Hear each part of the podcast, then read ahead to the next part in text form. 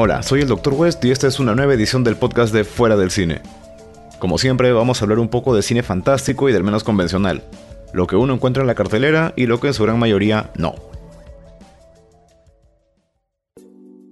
La temática que habíamos tomado para el día de hoy era hablar un poquito de una serie llamada Glow, que bueno, es una serie que habla bastante de lo que es lucha libre, a un lado que muy pocos conocen de la lucha libre, y para eso tengo el honor de contar hoy con la presencia de mi amigo Carlos, que también es luchador. ¿Qué tal, Carlos? ¿Cómo estamos?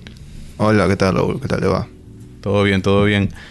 Hoy vamos a hablar de Globo entonces, hermosas damas de la lucha libre.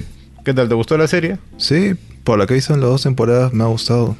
Más en esta segunda temporada que ha, ha, visto más, más historias y más cosas resaltantes que la primera. ¿Tú llegaste a ver la, la Globo original? Eh, he visto pocas, pero sí me fijo que de, de, ese, de esos capítulos de la serie original. Ya, tú sabes que acá la serie original la pasaba a Canal 2. Sí, pero pasaban en un horario bien tarde. Era, era curioso porque, ¿sabes qué? La pasaban en realidad en, en horario estelar. Era el sábado a las 7 de la noche. Y a toda la gente le gustaba. O sea, fue la primera vez que lograron que la lucha libre la vieran las chicas también. Porque como Glow era un circuito netamente femenino, este, había montones de chicas interesadas y se acordaban pues de esa época de las luchadoras que aparecían. Eh, Glow era pues una, digamos, una agrupación que funcionaba dentro del Hotel Riviera en Las Vegas y la marca de fábrica que tenían, y eso ya lo debes haber visto en la serie también, es que los personajes eran extremadamente pintorescos, los luchadores eran bien estereotipados. Demasiadas. Demasiados, sí. Y, era bien maleado, la verdad. Por ejemplo, recuerdo que había una luchadora que se llamaba Palestina y, y la trataban mal, o sea, era la llamaban terrorista cuando, cuando hacían las narraciones. Justo en esa época cuando estaban en guerra. Exactamente, entonces había, era bien provocativo, digamos, bien este, le buscaba, digamos. El morbo. Eh, ajá, exactamente, era bien morboso. Y bueno, las, los personajes eh, propios de Norteamérica, ¿no? Como la hija del granjero, americana, pues eran las superhéroes, mientras que la rusa Ninochka y las demás eran las malas, pues, ¿no? Sí. Y todo eso este, fue un circuito que tuvo su tiempo de duración el señor David McLean fue uno de los principales promotores de todo este asunto y ya con el tiempo pues empezó a desembocar en otras cosas. Y me dio mucho gusto que hicieran la serie. Me dio muchísimo gusto que hicieran la serie porque creo yo que le pusieron bastante corazón. No sé cómo lo has visto tú ahí. Sí, porque ahí se han basado en hechos cómo se ha creado, ese, cómo ha empezado las mujeres a luchar, eh, de, entrenar, de los personajes. Sí, como justo hay unos personajes que se basan a, los luchadores originales. Tú como luchador, eh, ¿hay similitudes? Esto, eh, o sea, ¿lo han, mostrado correctamente? ¿Es así como se vive en la lucha libre? Algo sí, porque, por ejemplo, la que, la, que es la, una protagonista que hace Soya de Destroyer ah, está basado automáticamente en Inoshka. Claro fuera de eso, ¿cómo has visto, por ejemplo, la mecánica en la que empiezan a entrenar? Ellas al comienzo no saben nada de lucha. Se ve que las chicas las reclutan porque, en fin, no quieren, quieren hacer algo diferente con sus vidas. ¿Y así fue como llega uno a la lucha libre o hay, otros hay otros motivos? Aprender de lo básico, porque sí he visto que sí lo, enseñan cómo hacer lo más simple, cómo caer. Primero, para poder hacer una llave tienes que saber bien, tienes que hacer una caída. Si no caes de, de, manera y puedes lastimarte. Creo que la lucha es tal vez el único deporte donde realmente importa más la forma en la que caes que la forma en la que lanzas a alguien. Hay bastante, digamos, necesidad de conocer estos movimientos para poder aguantar las caídas, ¿no? Que son constantes, los golpes y todo eso. Sí, lo básico es la caída, es primordial. Ah, man, ya. En, la serie también lo muestran de esa forma, ¿no? Las chicas poco a poco aprenden desde lo que están en nada, ¿no? Y al igual que en la original, también eran chicas que estaban en la nada. O sea, ninguna creo que llegó siendo luchadora. Eh, salvo pues este Luisa Moretti que después se convirtió en Ivory, ¿no? La única de todo el equipo que llegó a, a WWE. A, WWE, sí. En esa época WWF. Claro, todavía era WWF antes del problema este con, con, el oso panda. Con el oso panda. sí, pues en realidad todos em, empezaron a aprender de cero, ¿no? Ahora, cuando uno se mete a las luchas digamos, eh, a, qué aspira, qué es lo que busca, a, dónde quiere llegar.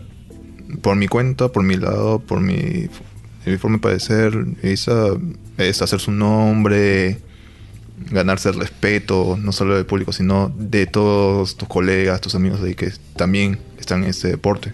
Ya, eso, eso es interesante porque justamente de eso va también buena parte de la serie, ¿no? Estamos hablando de un montón de chicas que buscan hacerse un lugar, digamos, ¿no? Eh, empezar a tener un poquito de, consideración de parte de otros. Un caso bien curioso es el de Machu Picchu, ¿no? Que es, que, es la más grandota, la única que tiene, digamos, una herencia de lucha, ¿no? Tiene familia de luchadores. Tiene familia Su hermano, su papá, todo eso. Claro, y aún así es la más calladita, ¿no? Sí, y sorprende. Llega a sorprender, sí, en su Más en la segunda temporada. Claro. ¿Sabes qué, es algo que me llamó mucho la atención a mí de la serie? Que hay, hay bastante de cómo se construye una, empresa de lucha, hay bastante de cómo, cómo llega uno a hacerse un lugarcito ¿no? en este mundo, sobre todo en Estados Unidos, que al igual que en México hay una cantidad bastante grande de empresas independientes. ¿no? Acá en Perú, ¿cómo ves cómo están las cosas ahorita? Pucha, hay, hay pocas empresas, pero se están como que armando para que el deporte muera. Sí, ¿no? Como que tratan de mantenerlo vivo y... Porque después de cuántos años que no ha vuelto lucha libre.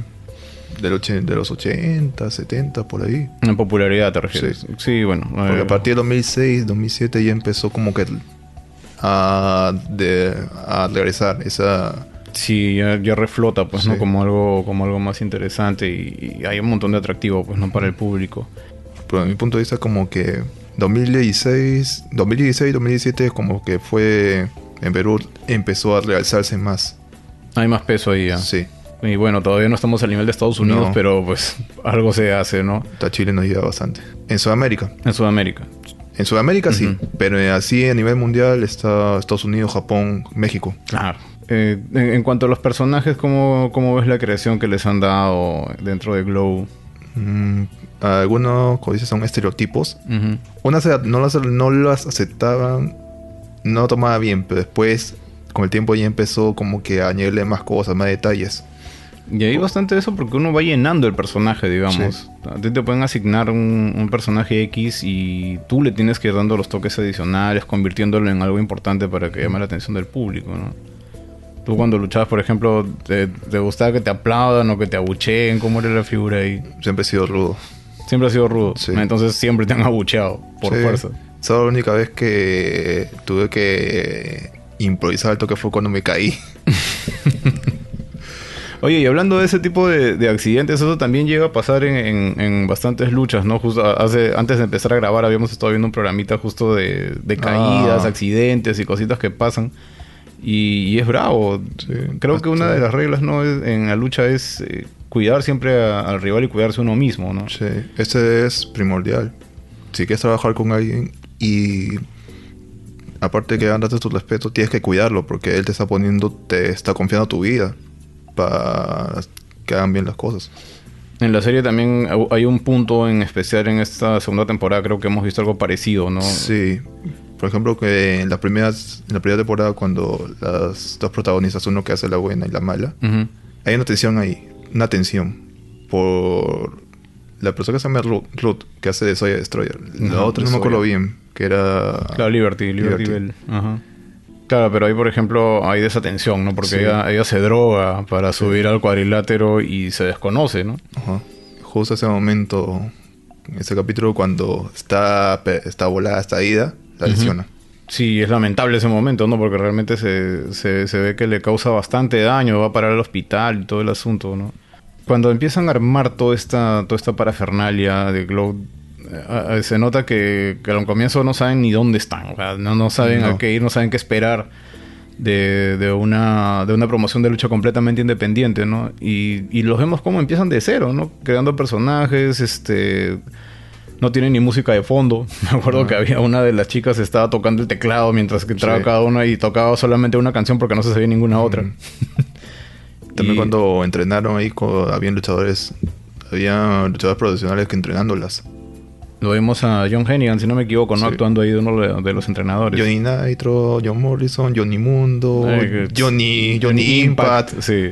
Johnny Valkyrie. Tiene 20.000 nombres. Este Hasta creo que una se llama Johnny Johnny Ultra, creo. Ah, sí. Sí. que más nombres que la Ahora que se casó con Taya Valkyria, todo Johnny Valkyrie. No, está en todas el hombre, ¿qué le puedes pitear? Está en todas. Es actor también bien reconocido, ¿sabes? Este, ya en, en, Asylum, que es una productora de películas de bajísimo presupuesto, pues allá hay un montón de películas donde, donde él actúa. Sí. Inclusive hace Sinbad en una de esas. Hasta creo que también sale con... Eh, sale haciendo un video con el Green Ranger.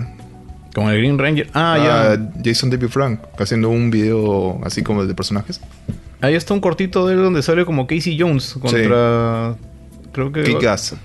Contra Kikas. Claro, contra Kikas. Claro, Justo hacen dos, hacen finales, el verdadero y el alternativo. Que uno de, esos finales lo gana él. Claro. Sí, no, de verdad que es un tipazo el hombre. La conoce bastante bien.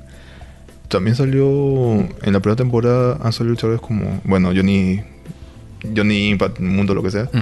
También salió Joey Ryan, Christopher Daniels, Carlito. No, no, lo conocía Carlito. Con ese estaba, estaba lacio, pues, ¿no? Y sin barba. También estaba Brodus, Clay. Brodus Clay. También estaba Alex Riley. ¿Alex Riley también llega a salir? Sí, está con, o con Liberty ya sé dónde. Ah, de veras, sí, sí, sí, tienes razón. Justo está luchando con Joey Ryan en esa in, eh, una indilla. Claro, claro, claro, claro. La que sí me sorprendió bastante fue Awesome Com. Oye, ¿verdad? Ella sale actuando como la Welfare Queen, no me acuerdo bien el nombre de la, personaje, pero es una morena pues enorme que, llega a ser campeona y todo el asunto. Y ella también es luchadora de verdad, pues, ¿no? Ella este, sorprendió, como dices, ¿no? Por la, calidad de actuación que tiene. Igual yo también, si no me dicen que es ella, te juro que no la saco por ningún lado. Sí, porque siempre lo hemos visto como una Monster Hill, siempre ha sido ruda todo, pero esta faceta de actriz y que haga lo opuesto que lo opuesto que hacía ella en las luchas sorprende. Claro, es muy diferente porque esta vez es un personaje completamente carismático, no, no es la que viene a destruir, sino al contrario, no, es la sobrada a la cual le tienen que robar para que luche con ellas. Es todo un vacilón y, y sí, pues este no, no se lo reconoce para nada. Un look completamente diferente y todo. Y eso también es algo interesante, ¿no? La, los luchadores muchas veces fuera del cuadrilátero llevan una vida completamente paralela a su vida de luchador, ¿no? Es, bastante conocido casos de luchadores que su verdadero trabajo, digamos, o su verdadera profesión antes de iniciarse en las luchas era completamente distinta a su personaje, ¿no? Tú, por ejemplo, eres luchador, pero en tu, carrera en realidad... Diseñador. Diseñador gráfico.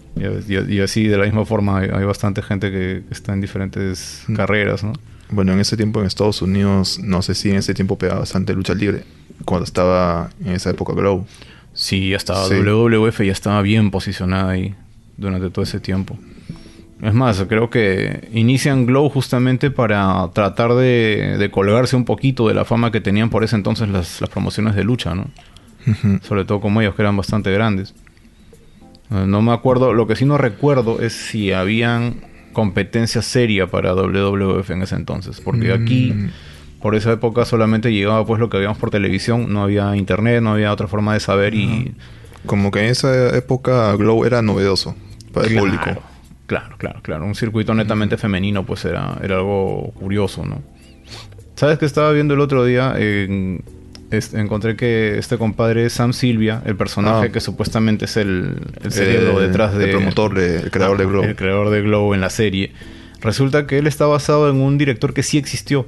¿Sí? Sí, o sea, Sam Silvia en cierta manera sí existió. Y sí fue un director de películas de ínfimo presupuesto que llegó a sacar una película de terror. O sea, hasta, hasta ese detallito eh, es, es basado en lo real, ¿no? Sí. ¿Te acuerdas? Hay un episodio donde van a un festival. Eh, sí, donde probablemente su hija había programado, pero no fue. Claro. Iba con Ruth a ver la película. Sí, pues van a ver este, no me acuerdo el nombre de la película, pero nada, también era de un asesino en serie, no sé qué cosa ya. Todo eso aparentemente sí está indirectamente basado en la vida real, o sea, sí existió este director. No sé su nombre exacto, pero se supone que San Silvia sí. sí existió. También otro punto que ha tocado fue como su faceta de padre de San Silvio. Ahí está, eso está interesante. Porque en la primera temporada, como esa, una chica la veía cada rato cerca, pensé que era un acoso, pero al final se le dice que ella misma que es su hija. Sí, no, y hasta trata de, de acercársele de otra manera, ¿no? El pata al, no saber que su hija piensa que es una chica más y, bueno, intenta lo que... Y, lo dejó sorprendido luego cuando ella se entera, oye, es un soy tu hija, ¿no? Y sí, pues como, como decíamos hace un momento, es, es interesante ver cómo uno lleva una vida no solamente profesional, sino también una vida afectiva, una vida familiar por fuera de las luchas. ¿Te acuerdas, por ejemplo, en El Luchador, cómo eran las cosas también? Sí. Cuando Randy Rand Robinson, después de luchar, terminaba matado y se iba, a su vida en remolque, ¿no? Sí, pues y, y, no era muy no era muy pomposa su vida ahí, pues no, el pata vivía atrapado en el tiempo, se había quedado en los ochentas y había Call of Duty y este el, Atari y él seguía jugando en creo que era un Nintendo, ¿no? Un Nintendo de 8 bits algo así, estaba jugando un jueguito antiguo solamente porque él salía. Aparte, lo mismo, pues, ¿no? La, la, relación con su hija, que era malísima, ¿no? Sí. Y lo chistoso es que tengo entendido que eso también está basado en un caso real, ¿no? Sí. Esa parte aparentemente está basada en la vida de, Jake Roberts. Y ah. él también llevaba una relación muy mala con su hija, con su familia. Es a veces sorprendente, ¿no? Como, como estos casos provienen de un, de un caso real y la realidad a veces te sorprende más que, que la ficción. Sí. Mm, esos detalles no esos detalles no me había dado cuenta. No, sí, este yo tenía entendido eso, ¿no? Que para hacer a Randy de Ram Robinson eh, habían creado pues esto al personaje basándose en las vidas de tanto de, de Jake Roberts, algunos detalles de Roddy Piper y algunos detalles también de Randy Savage. Mm. Si te fijas, la, la, parada que tiene Randy para lanzarse al final con su movimiento Ram final, Ram Jam, es idéntica a la forma en la que se ah. levanta Macho Man para hacer cuando hace el oh yeah. Claro, cuando hace su oh yeah, el codazo este que manda desde la tercera cuerda. Yo pensé que esa película de espaldas, pensé que era Jerry Lynn. sí, en realidad sí tiene un aire a Jerry Lynn. Sí, han escogido muy bien ahí a los personajes. Y supuestamente, a terminar, es, supuestamente ese personaje de, de Randy Robinson iba a ser para Nicolas Cage, pero al final descartó. Y ahí fue que, ahí como que revivió su carrera actoral de Mickey Rourke. Oye, pero Nicolas Cage, yo realmente te... A ver, tú que eres luchador, ¿te imaginas realmente a Nicolas Cage como luchador? Ya, ahí está, pues, suficiente con eso. Y eso que la carrera de Mickey Rourke está para abajo y después revivió con esa, con esa película. Claro, empezó a repuntar un poquito con Sin City, y ya de ahí con el luchador agarró vuelo de nuevo. Pues, Y ahora ya lo vemos en el universo Marvel, está ya bastante en lo de, de, los indestructibles. Están los indestructibles. Bueno. Ya el pata como que reflotó, pues. Y lo justo, ¿no? Porque en realidad sí actuó bastante bien, a mi parecer, ¿no? Estaba él y estaba también ahí la tía May, ¿no? Este... Ah, Marisa Tomei. Marisa Tomei, también en la película más bastante. Ya no puedo vencer a la tía May. sí, nos acaban de fregar por completo la imagen de la tía May con eso de Marvel. Se pasaron. Bueno, de San Silvia también como su faceta, su faceta de papá, su faceta como productor y también como, por ejemplo, la manera que le castigaba de no luchar. Ah, porque se fueron a grabar una promo o algo así que no estaba, no había estado de acuerdo. Claro, graban todo, el intro del programa es lo que van a grabar realmente, ¿no? Hacen todo un montón de, de juegos, se van al centro comercial a hacer un chongazo. Que por cierto, eso también es una referencia a la serie original. En la serie también hay todo un, concurso que hacen, ahí están bien divididas las buenas de las malas, y hacen toda una competencia que ocurre justamente en partes del centro comercial, con carreras en escaleras mecánicas, cositas como esa, ¿no? Incluso lo que más recuerdo es que las dos más grandazas, que eran Matilda la Grande de un lado y la Montaña Fi del otro, entran en una competencia de pizza. Tenían que comerse cinco cajas de pizza a ver quién terminaba primero. Y supuestamente vamos de la montaña Fiji termina ganando, pero las malas se amargan y se les van encima de nuevo y se arman pelote ahí. Pues, Típico. Entonces sí, este... Y, verdad, pues no las castigan, las hacen bajar del, cuadrilátero, no, no quieren que luche tal por haber metido la pata. es, siempre es así en producción cuando, cuando haces lucha. O si lo ponen a luchar, lo ponen con una nueva. Ah, también. Esa es otra manera de bajarlo se les quita un poquito, digamos, un poco de ese impulso que pueden estar teniendo en el momento. Justo la nueva que entró, sí, sí al inicio no la pasaban, pero después acopló. Ah, la, la de la segunda temporada. Sí. Ya, Porque estaban reemplazando al personaje de la, la que era tipo la jefa de ese de, grupo. Claro, es que este personaje, esta morenita, se había metido ya de actriz. había logrado un papel en una serie que no le iba bien, pero igual pues ahí estaba. Eh, y deja por completo la lucha, ¿no? Pero ese vacío lo tratan de reparar con la bailarina, Que bueno, malo que bueno les enseñó a bailar a todas, ¿no? Les dio un poquito más del lado espectáculo. Eso que, que ¿cómo lo ves tú? El, lado, es importante, creo yo, mantener un lado espectacular, digamos, en la lucha libre. Es un añadido. Eh, depende del personaje que seas. Eh, le puedes añadir cosas a de la lucha, lo que ese personaje si es un bailarín o un, o místico, lo que sea. Pero tiene que tener sentido. Y esa, esa persona que he añadido para reemplazar a la, a la chica, sí le, como que le dio otro enfoque más y sí funcionó. Ya, es, un, es un buen adicional, digamos, para que llame la atención. Sí, porque les enseña baile, hace, les enseña coreografías, hacen un montón de cosas ya bastante novedosas, ¿no? Porque el show en ese momento no lo tenía. Claro, entonces va llamando más la atención. Hay una lucha también ahí que le he visto bastante similar a lo que nos pasaba aquí en el Perú, que era por pelearse por llegar a la señal abierta. Ellos querían un lugar también en, una, en un canal de televisión. Y eso también lo hemos vivido aquí. Ah, sí. Sí, y, y no es fácil. No es nada fácil. Para llegar a ese, ese lugar para la TV es bien difícil, complicado. Sí, o sea, y eso que mira, ahí en la serie se puede ver una situación que aquí no se da, ¿no? Que es que hacen una suerte de feria con toditas las eh, los programas independientes que están por salir y todos están buscando que cazar un canal, ¿no? Y ellos armando una estrategia para que Glow justamente pueda llegar a la televisión en, una programación constante, ¿no?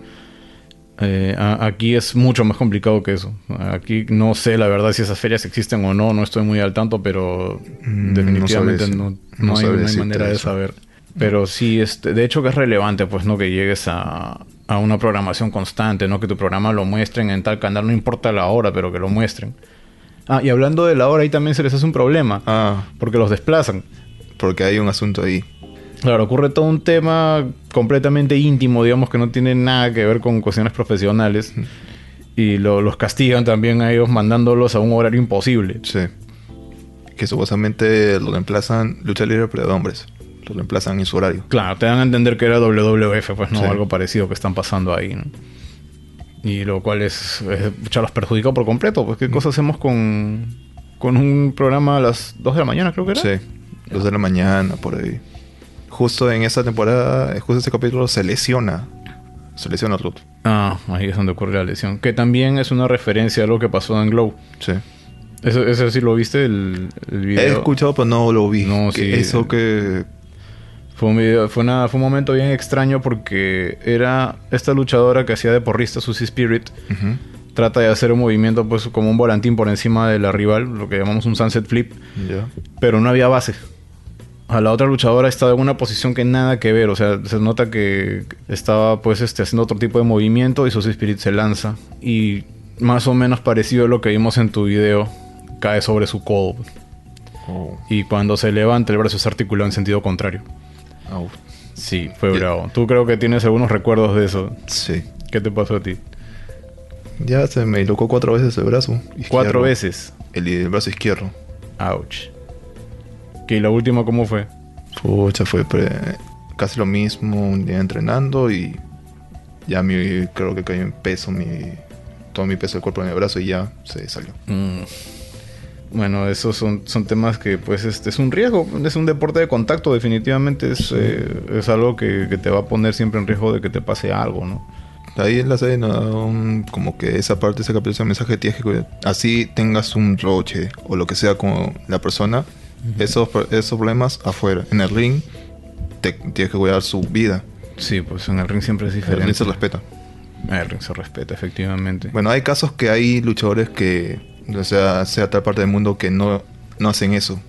Que así le da igual y terminan lesionando, lastimando a, la persona. Sí, pues sí, eso pucha, es, es, penoso realmente ver cómo, cómo puede acabar alguien con, la carrera, inclusive de un luchador, ¿no? Por un, por un accidente o por, por, salirse, digamos, de lo que debería ser, ¿no? O sea casualidad o sea adrede, cualquiera de los dos. Ahora, lo, lo interesante aquí es que Globo al menos ha tratado de mostrar la serie como, como una historia seria, como algo que si bien es cierto que tiene montones de secuencias de comedia, hay, hay, momentos muy graciosos. Eh, se trata de tomar las cosas un poquito más en serio. Es, es una serie más bien dramática y, y trata de mostrarte pues cómo, cómo funciona realmente este mundo de la lucha libre. Yo te juro que hay capítulos que me han hecho llorar porque ah, son, son conmovedores. Sobre todo para mí, uno de mis favoritos es cuando logran su primer show. Sí. Cuando finalmente tienen eh, a la gente en el bolsillo y están todos contentos aplaudiendo de, una audiencia que estaba muerta, una audiencia que había ido prácticamente a sentarse a dormir a, las bancas y, y, de la nada al final terminan todos aplaudiendo. Esa satisfacción del show concluido. Sí, también un capítulo donde Liberty va a luchar con, bueno, con Watson, con no me acuerdo su personaje, cuando está patado para ganar, pero al final, bueno, lleva a su hijo a ver el espectáculo. Y como supuestamente no, ella la mala y la Liberty es buena, sí. Liberty se como que se sale, sale del libreto o algo así y la termina se hace como un pequeño intercambio de, de turns o de o uno parece que hizo de mal ahí. Que al final ya Soya tuvo que improvisar para que no, la Ahí lo que pasa, claro, es que Liberty Bell, que supuestamente era la buena, se termina burlando, pero ya a un nivel humillante de, lo que era la Welfare Queen. Y, y sí, pues se fue, fue hiriente. Fue, fue bien hiriente, fue bien doloroso. Y, como y estaba su hijo también. Sí, eso es más bravo todavía, ¿no? Muchas veces van tus familiares a verte en el show y bueno, pueden entender hasta cierto punto hasta dónde llegan las cosas, pero por otro lado se, puede salir tranquilamente de las manos el asunto y, terminas bastante mal parado. Es, bravo, es, bravo. En ese momento al menos sí me, sentí mal, de verdad me sentí bastante mal también de ver ese capítulo. Felizmente, como dices, Soya la, la termina ayudando, pues, y, sin darse cuenta crean un ángulo completamente diferente, crean una historia totalmente distinta a lo que se esperaba. Sí. Esto del secuestro de la niña y todo. E, esta, si bien es cierto que aquí vemos las cosas con seriedad, han habido otras producciones, no sé si has visto, por ejemplo, Ready to Rumble. Ah, la película infame de WCW. Claro, la película infame de WCW que, que de verdad este pucha, dejó bien ridículo el mundo de la lucha libre, a mi parecer. La que yo la vi todo de chiquito, me pareció bacán todo. Pero después cuando lo vi, eh, eh, después investigué más de eso que de esa película. Ah, es malazo. Esta termina ridiculizando la lucha libre. Porque vi de nuevo. Sí, tienes razón. Solo veía porque estaba Sting y todo. Claro, el que menos en ese momento lo ve porque están todos sus luchadores favoritos, ¿no? Los que están saliendo en WCW, ¿no? Claro, Diamond Dallas Page, toda la gente que está en la tele, ¿no?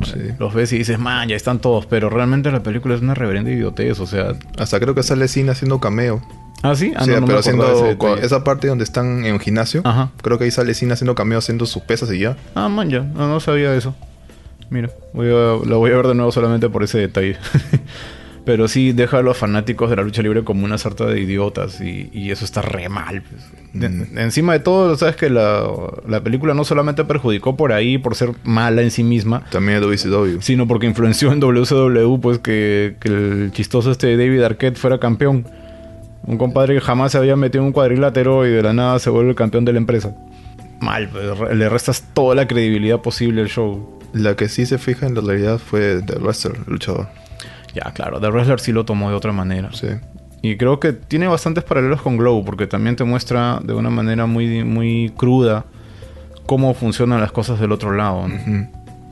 Muchas veces los luchadores no tienen, digamos, el reconocimiento adecuado, ¿no? Por, los méritos que, logran, las cositas que consiguen en ring y, el tiempo que viven eh, en esto de, la lucha libre, ¿no?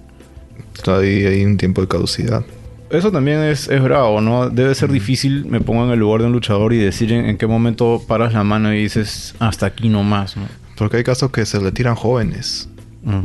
Y otros ya, la edad ya pesa, pero más fuerte es cuando un cuando alguien tiene 20 y algo tanto, se retira joven. Claro. O no todos pueden ser Hulk Hogan o Ric Flair, que a sus sesenta y tantos años siguen todavía parándose en el ring. Por ejemplo, el caso, el caso que más me recuerdo el de hecho, tenía 30 y algo de años, está en su mejor momento y justo le tuvo su campeonato en los y al día siguiente se retira. ¿Y el retiro de Edge, sabes a qué se debió? el cuello. El cuello. Sí, porque si da una lucha más ya queda, ya queda totalmente paralítico. Ah, su madre. Es casi la misma lesión de Stone Cold. Porque ya, ya. se no lucha ya. Claro, que Stone Cold encontró la manera de, reformatear su propio estilo de lucha para poder continuar. Muchos hasta ahorita especulan a, dónde pudo haber llegado si ese compadre no se hubiera lesionado ¿no? y hubiera, hubiera podido continuar en lucha todo este tiempo. Habría sido realmente interesante saberlo. Ahora, que terminando la temporada de, de Glow, esta última, ¿cómo quedan las cosas? Creo que después de ese capítulo, como que a esa hacia, hacia dónde se dirigen, creo que sí va, va a sacar muchas cosas más. Lo veo que creo que en la tercera podría ser ya como que terminada la temporada. Porque ahorita ya han alcanzado un montón de cosas. Ya han llegado a la tele, en teoría ya están en, en programación. Los personajes posicionados. Los personajes están posicionados. Ahora que se van de gira. Ajá. Y ahora esta, si es que están en la tercera temporada, sería ya cómo terminó. Cómo hay que, como que, cómo hay que Glow, cómo terminó. Claro, porque en realidad Glow también en la vida real fue una empresa que no duró mucho tiempo. O sea, fueron, fueron pocos años hasta que creo que después la terminan comprando otros inversionistas y lo hicieron evolucionar en otra empresa llamada WOW, Women of Wrestling, que lamentablemente pues no tuvo ni la quinta parte de la popularidad que tuvo Glow. Entonces ahí prácticamente muere, digamos, la, promoción. ¿Cómo quedaron? ¿Qué fue de los de la, de la luchadora? ¿Qué fue qué pasó después de terminar Glow? Claro. Conocido. Algo, particular que, que hablábamos sobre los personajes es que son bien estereotipados. Y sabes que hay, hay, otra película a la que también yo creo que le debemos bastante con respecto a personajes estereotipados. Y es justamente The Warriors. Sí. Una película del 79. Que esa película creo que fue por primera vez que mostró a los, a los grupitos de villanos temáticos, ¿no? Sí. Los buenos, los malos, los rudos, los villanos, los, los antihéroes. Claro. Todo en sí. Y ¿te acuerdas más o menos de qué va? O sea, es, es acerca de este grupito de, de, pandilleros, ¿no? Que se juntan, una gran reunión que hacen. Sí, esa película me documentaste sí me, y me gustó. No, es buenaza, buenaza. Porque ahí se ve como así, como así, pelean así a la mala, así a lo crudo, todo así, sin coreografía y nada. Sí, las escenas de pelea se ven bien convincentes, son mucho más creíbles que la gran mayoría de, peleas actuales que se ven, eh, porque son bien sencillas y, van a lo seguro, ¿no? Aquí estamos acostumbrados a que se me echa uno contra uno, a pesar de que vienen un manchón de 20, pero te vienen 20, te rodean los 20, pero te atacan de uno en uno. Ah. Ya, en esta película no. Aquí, aquí las cosas van va, va, va, lo bruto y ponte, si tú tienes un arma, yo te pego, el arma se te cae, yo la agarro. En las películas actuales, el, otro compadre puede tener un arsenal encima, pero ya te pego y me voy, media vuelta y me quito. Y todas sus armas te las puedes Tipo, es la versión Juan y Nash. Te toco, pum, caes. Claro, a los Juan y Nash. no, pues esta sí te agarran y pate, Esta reunión que ocurre, ¿no? Es un, los Warriors son unos pandilleros. Sí. Ya, los Warriors son unos pandilleros y están buscando cómo llegar a, a una reunión gigantesca donde están planeando unificar a toditas las pandillas de los Estados Unidos. Ajá. ¿Y qué sucede ahí? Matan al líder supremo de esa pandilla. Justo que ya está en el momento, ya todo el mundo está de acuerdo para que se unan, lo matan. Claro. Ese es este, Cyrus el pata, pues, ¿no? Cyrus. Cyrus. can you, can you dig it? No, un, you dig it? un, verdadero filósofo ese señor. No, tremendo, tremendo. Y ya y de ahí en adelante empiezan los problemas, ¿no? Los Warriors, ¿qué es lo único que quieren? Quieren volver a casa. Sí, y justo el que supuestamente uno acusa que fueron los Warriors que mató al líder. Ah, sí. Nunca falta un tiradeo y le salen mandando Al final el que, el que, fue, que acusó fue el que lo mató. El tiradeo fue el responsable. Se llama pues, Luther. Luther. Ahora, hay, hay varios detalles bien interesantes en estas películas y no sé si tú coincides conmigo, pero me parece que esta película le dio la estructura a la gran mayoría de los juegos tipo beat'em up. Sí. Porque tienen la misma secuencia. O sea, es ir pasando prácticamente de nivel en nivel y te topas con el, con el jefe del claro, stage. Te, topas con los jefes del nivel y terminando el nivel hay un corte, hay un momento donde pasan cosas y hay diálogos, hay, hay intermisiones, hay, hay, cositas ahí que te dan pie a, ver cómo sigues en el siguiente nivel. Algo bien simpático que tiene Warriors es que como en ese entonces pues no habían celulares ni nada por el estilo, los mensajes se los mandaban a través de la radio. Y justo la narradora diciendo qué está pasando tal fecha, tal lugar, con los Warriors que lo están persiguiendo y todo. Así es. Y justo al fondo está el, Final Boss. Sí, al fondo está el Final Boss esperando, ¿no? Como diciendo, ya estoy preparando todo porque después se van a mechar contra mí. Y justo lo más lo más que me gustó fue la escena que pone la, el soundtrack, la música que ponen exactos a las escenas. Sí, o sea, era una manera de mandarse mensajes, ¿no? Creo que una de las primeras canciones que mueve, que, lanzan es justamente Nowhere to Run. Nowhere to Run, Nowhere to Hide, ¿no? No hay donde, no hay a dónde correr, no hay a dónde esconderse. Entonces se mandaban mensajes de esa forma. Porque sabían que los Warriors iban a escuchar eso. O si no, la parte de, la, de las Lisis. Ah, también, las lisis. Por eso te decía, ¿no? Los, villanos temáticos. Está ahí lo, los, los, los, baseballs. Claro. Los beisbolistas estos. Estaban las lisis. Eh, no me acuerdo el equipo de Luther, pero creo que era el penúltimo, creo. También tenían su, su, propia estética, tenían su parafernalia, ¿no? Entonces, cada grupito tenía su forma de, vestirse, tenía su forma de comportarse. Inclusive los Warriors tenían también sus, chaquetas. Sí. Y, y esas chaquetas ahorita están caras. Ah, sí. Sí, porque creo que está sobrepasan los 10 mil de dólares. No, ¿en serio? Sí. Pucha, debe ser difícil de todas maneras encontrar uno de esos. Acá debe haber, alguien debe poder confeccionar eso en todo caso. Y eso que eso que han entrado las figuras de colección. Porque recuerdo que hace unos 3, 4 años sacaron como unas, una serie de figuras por combinando tantos años de The Warriors, que eran en colección y pucha, pasaban de los 100. Y es, alucinante, ¿no? Como una película que en realidad no ha sido tan popular como debiera en su momento, ahora se le deba tanto, ¿no? Trataron también de expandir, me explicabas, la, historia a través de otros, de otros medios. Sí. Eh, por ejemplo, en, videojuegos, hay un videojuego de Warriors que se están basando de lo que pasó antes, horas y días antes de, de la reunión. Ya. Por ejemplo, te explican cómo se han unido. Eh, hay uno de los jóvenes cómo se une, cómo es la iniciación de los Warriors. También hay misiones de cómo se ha creado el, grupo y cómo conocieron a tal personaje y tal, cómo pasan. Ah, mira, cómo se van integrando entonces.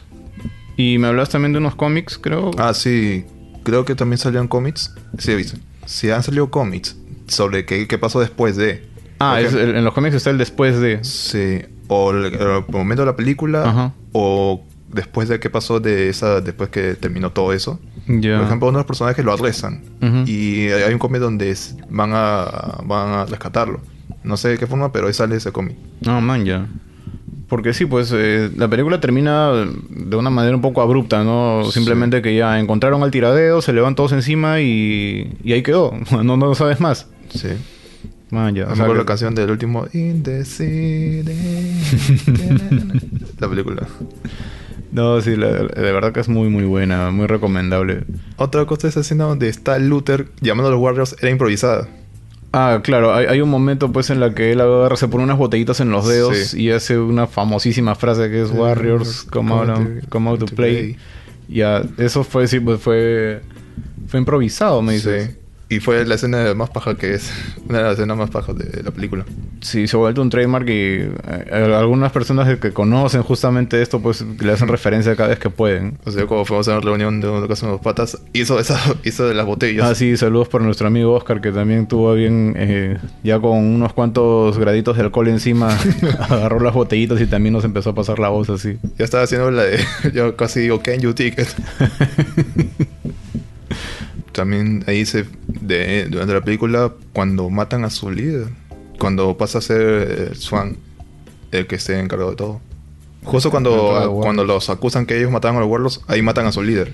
Y como Swan pasa a ser el segundo líder ya como que hace como el líder pero te das cuenta de que a pesar de que no, no te dan una descripción exacta, no sabes mucho de la vida de cada uno de los ya miembros. Ya te lo ponen así, quién está, quién es. Claro, no es, no, es, no es nada difícil, apenas los ves, sacar la cuenta de quién es el que está más arriba en el rango, quién es el, que puede tener un estilo de pelea diferente. Eh, apenas te, muestran a los personajes, ya te haces una idea.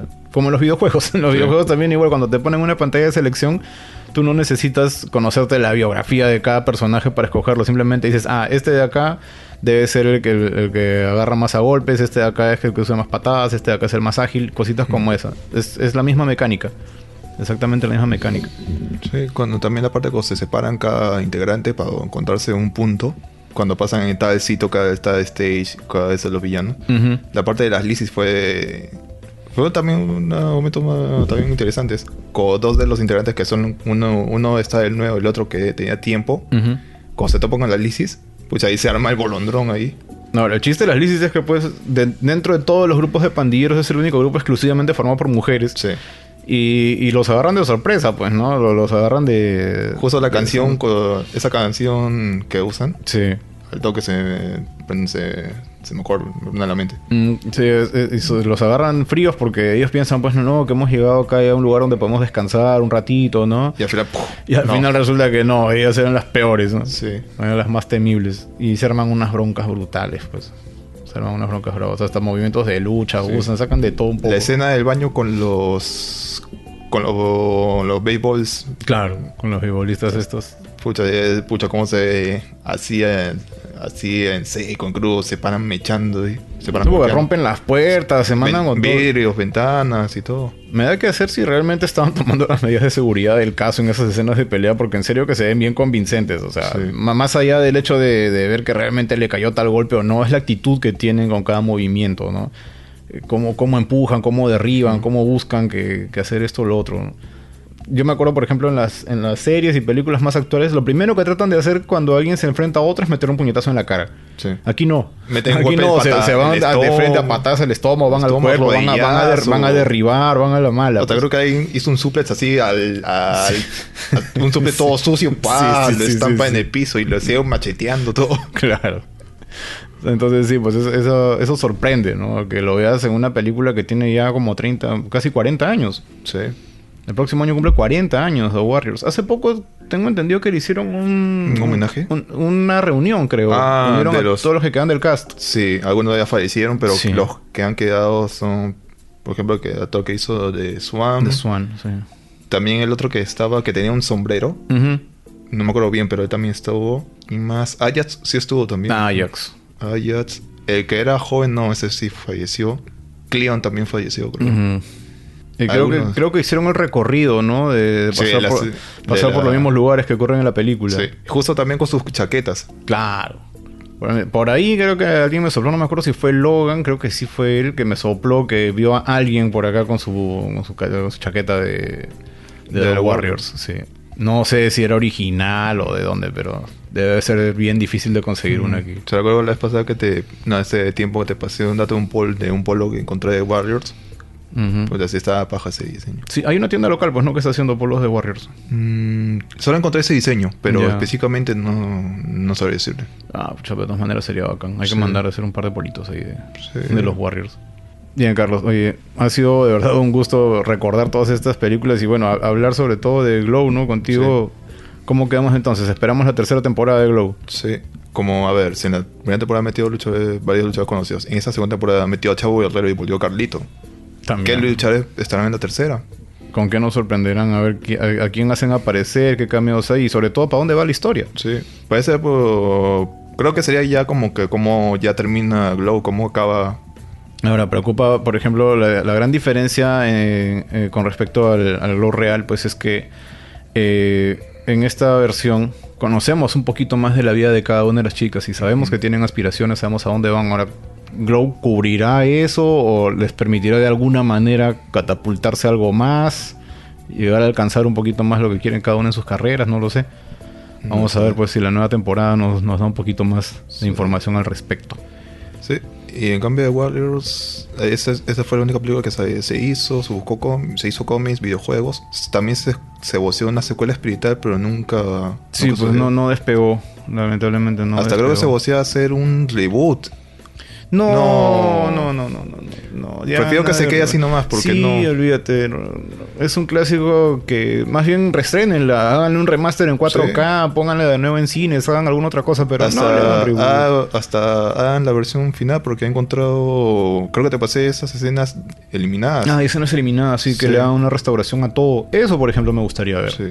Eso sería genial. sí, porque un reboot no. No, reboot ya para qué. Bueno. Listo, Carlos. Muchísimas gracias.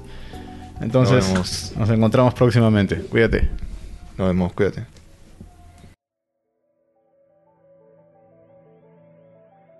Ya lo saben, aprovechen para ir al cine. Y si no encuentran una película que les guste en cartelera, siempre hay otros medios para encontrarlas. Ya saben que pueden seguirnos en fuera del cine.com. Estamos también en Facebook como Fuera del Cine. También nos pueden encontrar en Twitter como arroba fuera del cine, al igual que en Instagram. Estamos en todos los medios de difusión de podcast, así como iVoox, iTunes y demás. Y vamos también en Sol Frecuencia Primera los martes y jueves a las 10 de la noche. Muchas gracias por compartir estos minutos con nosotros. Por mi parte eso es todo. Soy el Dr. West. Nos encontramos como siempre fuera del cine.